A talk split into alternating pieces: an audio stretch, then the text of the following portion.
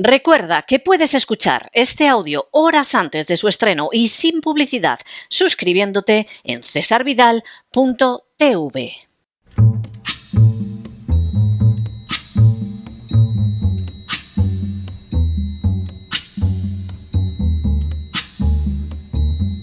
La voz con César Vidal, desde el exilio. When the night has come and the land is dark and the moon is the only light we'll see. No, I won't be afraid. Oh, I won't be afraid. Just as long as you stand, stand by me. Muy buenos días, muy buenas tardes, muy buenas noches y sobre todo muy bienvenidos a esta nueva singladura de la voz. Soy César Vidal, hoy es el martes 9 de enero de 2024 y me dirijo a los hispanoparlantes de ambos hemisferios, a los situados a uno y otro lado del Atlántico y del Pacífico, y como siempre lo hago desde el exilio. Corría el año 1631 cuando en España se publicó un libro en el que bajo la figura de sueños se llevaba a cabo una fenomenal crítica y disección de la sociedad de la época. Precisamente en una de las partes de la obra referida a aquellos que acababan en el infierno, se entablaba el siguiente diálogo entre un demonio y el autor. Estos tenemos allá junto a los jueces que acá los permitieron. Luego hay algunos jueces ahí allá. Pues no, dijo el espíritu, los jueces son nuestros faisanes, nuestros platos regalados y la simiente que más provecho y fruto nos da a los diablos, porque de cada juez que sembramos cogemos seis procuradores, dos relatores, cuatro escribanos, cinco letrados y cinco mil negociantes, y esto cada día. De cada escribano cogemos 20 oficiales, de cada oficial 30 alguaciles, de cada alguacil 10 corchetes, y si el año es fértil de trampas, no hay trojes en el infierno donde recoger el fruto de un mal ministro. ¿También querrás decir que no hay justicia en la tierra rebelde a Dios y sujeta a sus ministros? ¿Y cómo que no hay justicia? Pues no has sabido lo de Astrea, que es la justicia, cuando huyendo de la tierra se subió al cielo. Pues si no lo sabes, te lo quiero contar. Vinieron la verdad y la justicia a la tierra. La una no halló comodidad por desnuda, ni la otra por rigurosa. Anduvieron mucho tiempo ansí, hasta que la verdad, de puro necesitada, asentó con un mudo. La justicia, desacomodada, anduvo por la tierra rogando a todos, y viendo que no hacían caso de ella y que le usurpaban su nombre para honrar tiranías, determinó volverse huyendo al cielo. Salióse de las grandes ciudades y cortes y fuese a las aldeas de villanos, donde por algunos días, escondida en su pobreza, fue hospedada de la simplicidad hasta que envió contra ella requisitorias la malicia. Huyó entonces de todo punto y fue de casa en casa pidiendo que la recogiese. Preguntaban todos quién era y ella, que no sabe mentir, decía que la justicia. Respondíanle todos justicia y por mi casa vaya por otra. Y ansí no estuvo en ninguna. Subióse al cielo y apenas dejó acá pisadas. Las afirmaciones del texto, dentro de su tono burlón, dejaban de manifiesto una terrible realidad, la de que la justicia se hallaba ausente de las relaciones entre los hombres, la de que esa injusticia se había sentado especialmente en las acciones de los jueces y en aquellos que debían administrarlas, y la de que el pobre imperio español no constituía en absoluto una excepción a esa lamentable regla general. A decir verdad, y el autor era bien consciente de ello, esa falta de justicia iba a contribuir al desplome de España a no mucho tardar. De manera bien reveladora, el libro se publicó poco más de 10 años antes de que España dejara de ser de manera total y absoluta la primera potencia de Europa.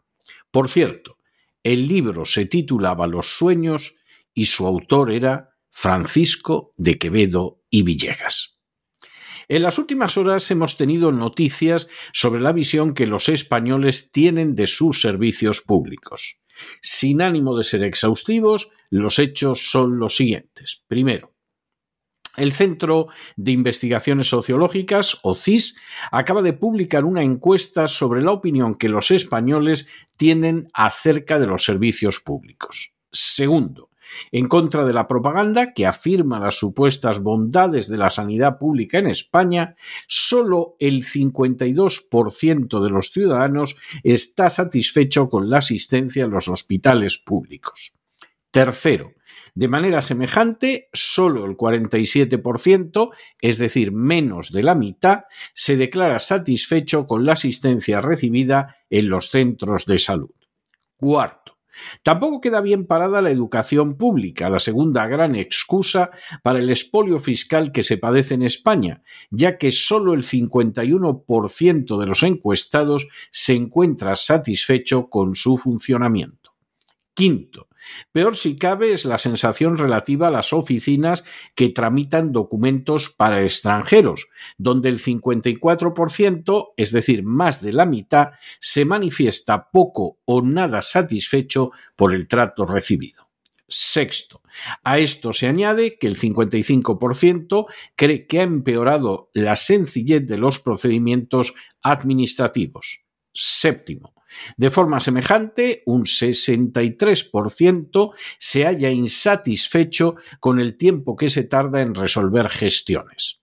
Octavo, una mayoría verdaderamente aplastante de los españoles, más del 86%, considera que la administración electrónica excluye a personas con menos conocimientos y habilidades informáticas. Noveno, en una línea de un descontento todavía mayor, los trámites para gestionar las prestaciones por desempleo solo satisfacen al 28% de los encuestados, una cifra todavía inferior a la de aquellos que se encuentran satisfechos con los trámites para la jubilación que solo llegan al 37%. Décimo.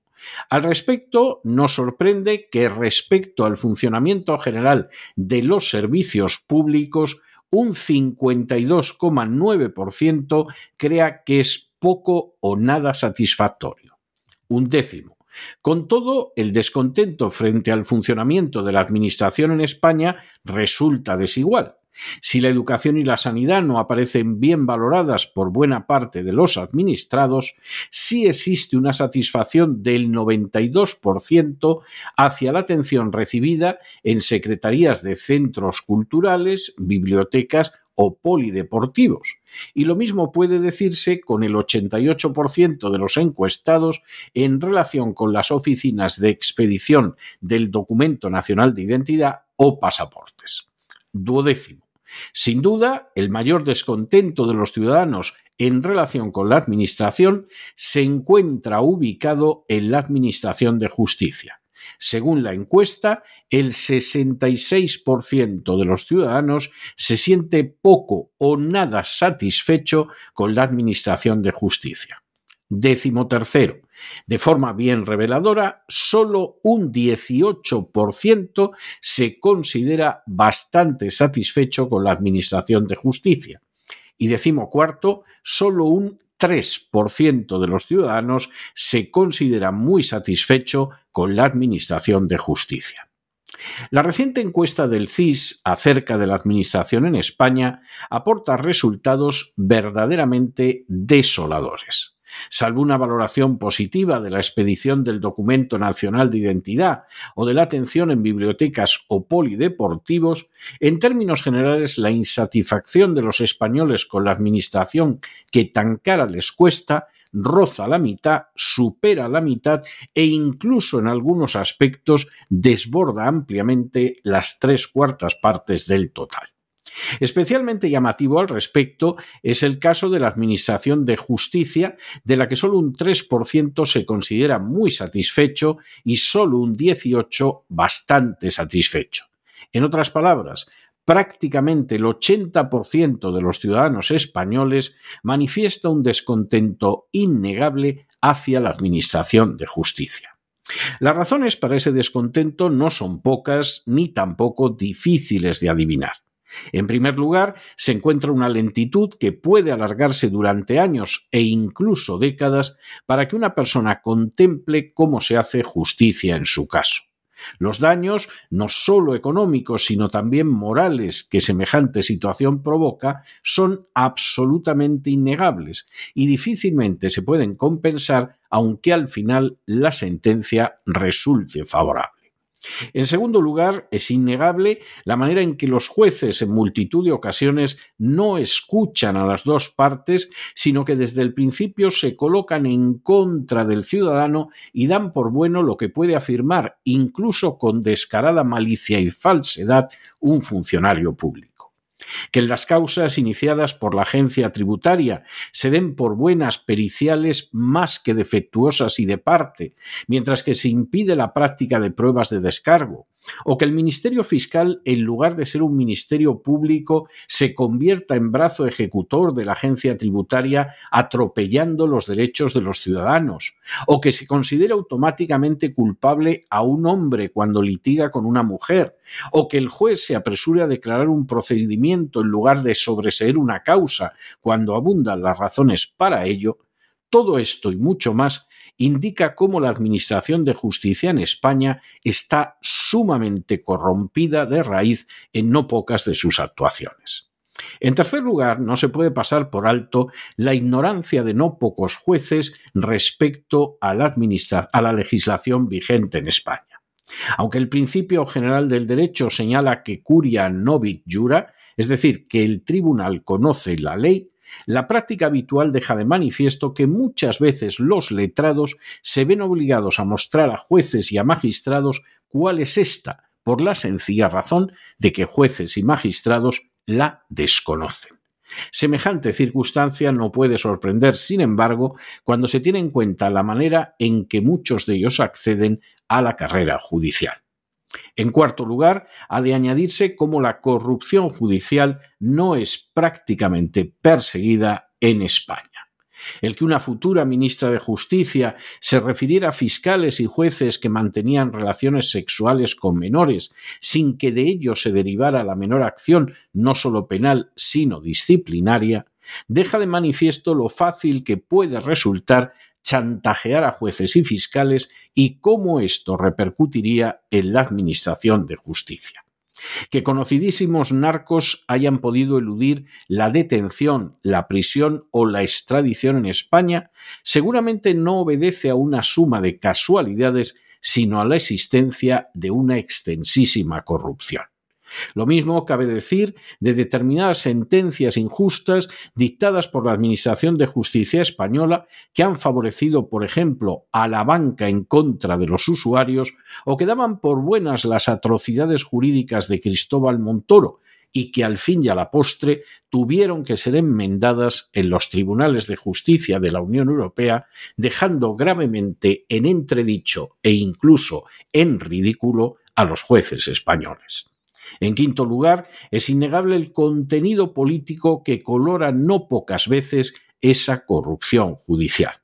Que un mismo juez sobresea con la velocidad del rayo una causa que afecta a ministros o personajes relevantes del poder, mientras al mismo tiempo procede a procesar a otros de color político distinto, indica cómo hay personajes que en lugar de la toga del juez deberían vestir el uniforme del recluso en una prisión de alta seguridad.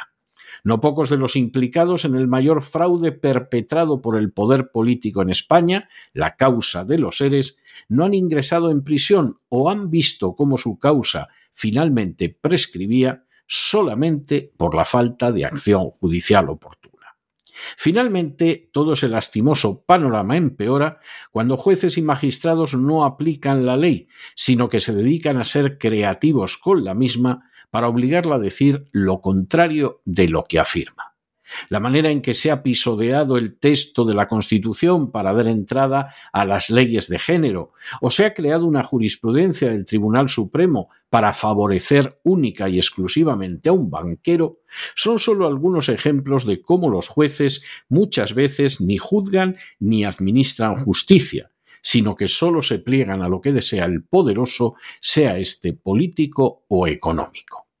Toda esa situación, innegable y creciente desde hace años, no solo afecta a las víctimas directas de jueces ignorantes, corrompidos o sumisos al poder, sino que corroe las bases de toda la sociedad que sabe, y lo sabe de manera muy mayoritaria, que la Administración de Justicia se caracteriza en infinidad de casos precisamente por no administrar justicia y por ni siquiera respetar la legalidad. Cuando una sociedad llega a ese punto, el desastre se dibuja a la vuelta de la esquina por más que se cierren los ojos. De ello supo dar excelente cuenta aquel genio de las letras que se llamaba Francisco de Quevedo y Villegas. Pero no se dejen llevar por el desánimo o la frustración, y es que a pesar de que los poderosos muchas veces parecen gigantes, es solo porque se les contempla de rodillas, y ya va siendo hora de ponerse en pie.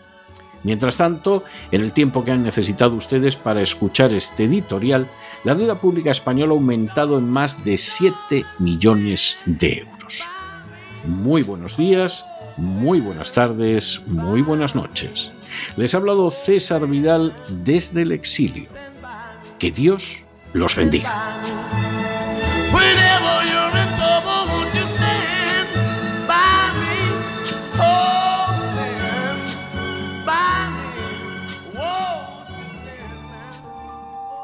Esta sección está patrocinada por crowdfunding con el siguiente mensaje. Nuestro Señor Jesucristo, el único Dios verdadero, es misericordioso y nuestro Salvador.